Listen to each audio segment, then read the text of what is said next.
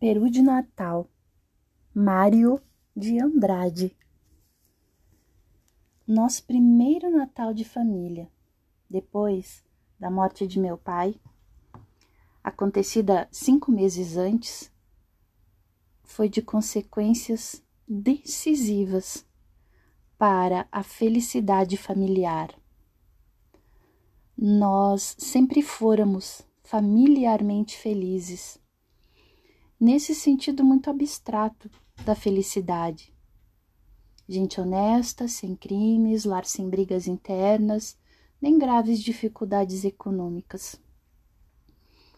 Mas devido principalmente à natureza cinzenta de meu pai, ser desprovido de qualquer lirismo, de uma exemplaridade incapaz, acolchoado no medíocre, sempre nos faltara aquele aproveitamento da vida, aquele gosto pelas felicidades materiais, um vinho bom, uma estação de águas, aquisição de geladeira, coisas assim. Meu pai fora de um bom errado, quase dramático, o puro sangue dos desmancha-prazeres. Morreu meu pai, sentimos muito, etc. Quando chegamos nas proximidades do Natal, eu já estava que não podia mais para afastar aquela memória obstruente do morto, que parecia ter sistematizado para sempre a obrigação de uma lembrança dolorosa em cada almoço, em cada gesto mínimo da família. Uma vez que eu sugerira à mamãe a ideia dela ir ver uma fita no cinema, o que resultou foram lágrimas. Onde se viu ir ao cinema de luto pesado? A dor já estava sendo cultivada pelas aparências e eu, que sempre gostara apenas regularmente de meu pai, por mais instinto de filho que por espontaneidade de amor me via a ponto de aborrecer o bom do morto. Foi de certo por isso que me nasceu esta sim, espontaneamente, a ideia de fazer uma das minhas chamadas loucuras. Essa fora, aliás, e desde muito cedo, a minha esplêndida conquista contra o ambiente familiar desde cedinho, desde os tempos de ginásio, em que arranjava regularmente uma reprovação todos os anos. Desde o beijo às escondidas, numa prima, aos dez anos, descoberto por tia velha, uma detestável de tia. E principalmente desde as lições que dei, ou recebi, não sei, de uma criada de parentes. Eu consegui no reformatório do lar e na vasta parentagem a fama conciliatória de louco. É doido, coitado, falavam. Meus pais falavam com tristeza condescendente. O resto da parentagem buscando exemplo para os filhos e, provavelmente, com aquele prazer dos que se convencem de alguma superioridade. Não tinham doidos entre os filhos pois foi o que me salvou essa fama. Fiz tudo o que a vida me apresentou e o meu ser exigia para se realizar com integridade. E me deixaram fazer tudo, porque eu era doido, coitado.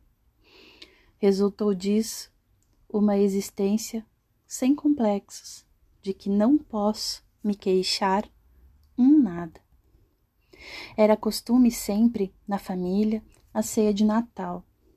Ceia relês, já se imagina, ceia tipo meu pai, castanhas, figos, passas, depois da missa do galo, empanturrados de amêndoas e nozes, quando discutimos os três manos por causa dos quebra-nozes, empanturrados de castanhas e monotonias.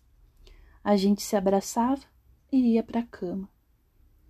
Foi lembrando isso que arrebentei com uma das minhas loucuras. Bom, no Natal quero comer peru. Houve um desses espantos que ninguém não imagina. Logo minha tia solteirona e santa, que morava conosco, advertiu que não poderíamos convidar ninguém por causa do luto. Mas quem falou de convidar ninguém? Essa mania. Quando é que a gente já comeu peru em nossa vida? Peru aqui em casa é prato de festa. Vem toda essa parentada do diabo. Meu filho, não fale assim, pois falo e pronto. E descarreguei minha gelada indiferença pela nossa parentagem infinita. Diz que vinda de bandeirantes, que bem me importa. Era mesmo o momento para desenvolver minha teoria de doido coitado. Não perdi a ocasião. Me deu de supetão uma ternura imensa por mamãe e titia, minhas duas mães, três com minha irmã, as três mães que sempre me divinizaram a vida. Era sempre aquilo. Vinha aniversário de alguém e só então fazia um peru naquela casa. Peru era um prato de festa. Uma imundície de parentes já preparados pela tradição invadiam a casa por causa do peru. Das empadinhas e dos doces, minhas três mães, três dias antes, já não sabiam da vida se não trabalhar trabalhar no preparo de doces e frios finíssimos de bem feitos. A parentagem devorava tudo e ainda levava embrulhinhos para os que não tinham podido vir. As minhas três mães mal podiam de exaustas. Do Peru, só no enterro dos ossos no dia seguinte é que mamãe com titia ainda provavam um naco de perna, vago, escuro, perdido no arroz. E isso mesmo era mamãe quem servia. Catava tudo para o velho e para os filhos. Na verdade, ninguém sabia de fato o que era peru em nossa casa. Peru resto de festa. Não, não se convidava ninguém. Era um peru para nós, cinco pessoas. E ainda havia de ser com duas farofas a gorda com os miúdos e a seca douradinha com bastante manteiga. Era papo recheado só com a farofa gorda, em que havíamos de ajuntar ameixa preta, nozes e um cálice de xerez, como aprendera na casa da Rose, muito minha companheira. Está claro que omiti onde aprender a receita, mas todos desconfiaram e ficaram logo naquele ar de incenso assoprado. Se não seria a tentação do Janho aproveitar a receita tão gostosa. E cerveja bem gelada, eu garantia quase gritando. É certo que, com meus gostos já bastante afinados fora do lar, pensei primeiro num vinho bom, completamente francês. Mas a ternura por mamãe venceu o doido. Mamãe adorava cerveja. Quando acabei meus projetos, notei bem. Todos estavam felicíssimos, num desejo danado de fazer aquela loucura em que eu estourara. Bem que sabiam, era loucura sim, mas todos se faziam imaginar que eu, sozinho, é que estava desejando muito aquilo e que havia jeito fácil de empurrarem para cima de mim a culpa dos seus desejos enormes. Sorriam-se, entreolhando, tímidos como pombas desgarradas. Até que minha irmã resolveu o consentimento geral. É louco mesmo. Comprou-se o peru, fez-se o peru. E depois de uma missa do galo bem mal rezada, se deu o nosso mais maravilhoso Natal. Fora engraçado. Assim que me lembrara de que finalmente ia fazer mamãe comer peru, não fizera outra coisa naqueles dias que pensar nela. Sentir ternura por ela. amar minha velhinha adorada. E meus manos também estavam no mesmo ritmo violento do amor, todos dominados pela felicidade nova que o Peru vinha imprimindo na família. De modo que, ainda disfarçando as coisas, deixei muito sossegado que mamãe cortasse todo o peito do peru. Um momento, aliás, ela parou, feito fatias de um dos lados do peito da ave, não resistindo àquelas leis de economia que sempre a tinham entorpecido numa quase pobreza sem razão. Não, senhora, corte inteiro. Só eu como tudo isso. Era mentira. O amor familiar estava por tal forma incandescente em mim que até era capaz de comer pouco, só para que os outros quatro comessem demais.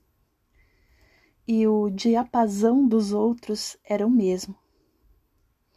Aquele peru, comido a sós, redescobria em cada um o que a cotidianidade abafara por completo. Amor, paixão de mãe, paixão de filhos. Deus me perdoe, mas estou pensando em Jesus. Naquela casa de burgueses bem modestos, estava se realizando um milagre digno do Natal de um Deus. O peito do peru ficou inteiramente reduzido a fatias amplas. Eu que sirvo. É louco mesmo, pois porque havia de servir se sempre mamãe servira naquela casa. Entre risos, os grandes pratos cheios foram passados para mim e principiei uma distribuição heróica, enquanto mandava seu mano servir a cerveja.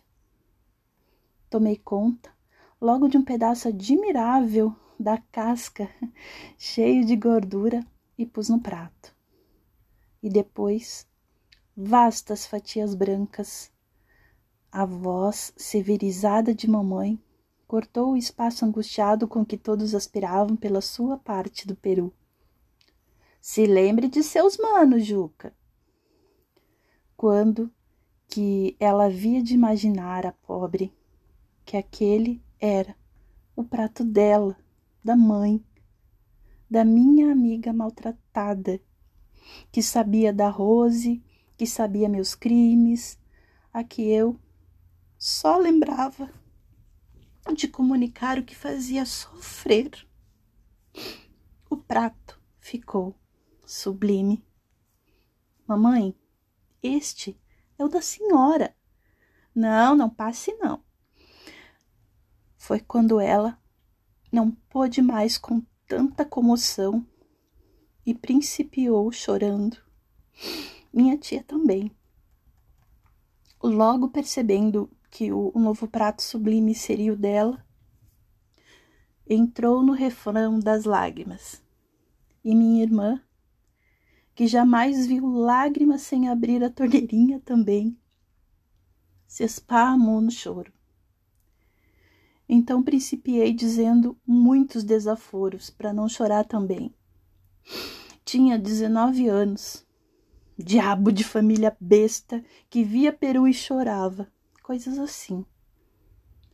Todos se esforçavam por sorrir, mas agora é que a alegria se tornava impossível.